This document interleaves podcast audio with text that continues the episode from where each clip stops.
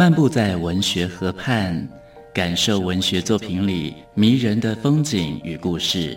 阅读原本是一件孤独的事，可是当我们讨论一起读过的书，这个过程就足以形成最美好的陪伴，也让局促的心灵有了转身的惊喜。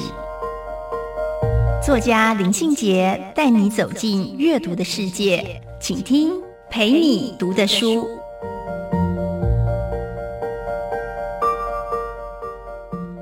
大家好，我是林信杰。今天陪你读的书，要跟大家分享的作品是李黎的散文《那朵花那座桥》。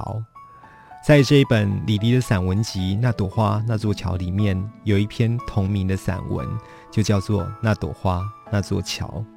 这篇文章叙述了一段非常动人的母子共同旅行的经验。李黎呢，在早期的散文里面，曾经处理过一系列的追悼亡者的主题。他在追忆那一些已经死去的亲人的时候，他的文笔总是催泪的。有一本散文叫做《悲怀书简》，在《悲怀书简》里面呢，李黎是一个痛失爱子的母亲。他的儿子死去之后，他面对人生无常的痛苦，记下了一连串的。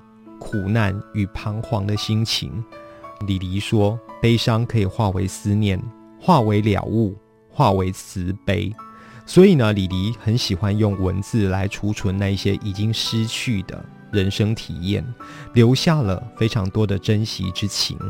在最新的这一本散文集《那朵花那座桥》里面，他一样呈现了细腻动人的叙述状态。李黎从一本动漫影集。开始谈起那一部动漫影集呢，叫做《那朵花》，是一部日本出版的动漫，叙述有一个女孩的鬼魂突然出现在一群朋友面前，可是呢，只有某一个人看到这个童年时候好友的鬼魂。李黎开始叙述一段他跟儿子晴儿一起去日本致富旅行的经验，而那个致富呢，正是。那朵花这部动漫的主要取材的景点，李黎不厌其烦的介绍这部动漫影集《那朵花》。这一部描写友情的影集呢，让他的儿子跟他一起展开致富之旅。致富这地名很特别哦，秩是秩序的秩，父是父亲的父。在致富这一个地方，一群儿童的成长经验被拍成动漫。在致富这个地方，李黎跟自己的儿子亲眼看到动漫里面的场景。那朵花那一部动漫里面描写了几名少年冰冷叛逆的外表底下，其实有一颗柔软而受伤的心灵。而呢，这一些柔软而容易受伤的心灵，却被一个善良的朋友的鬼魂给疗愈了。这好像也暗示了那一些离开世间的亲友。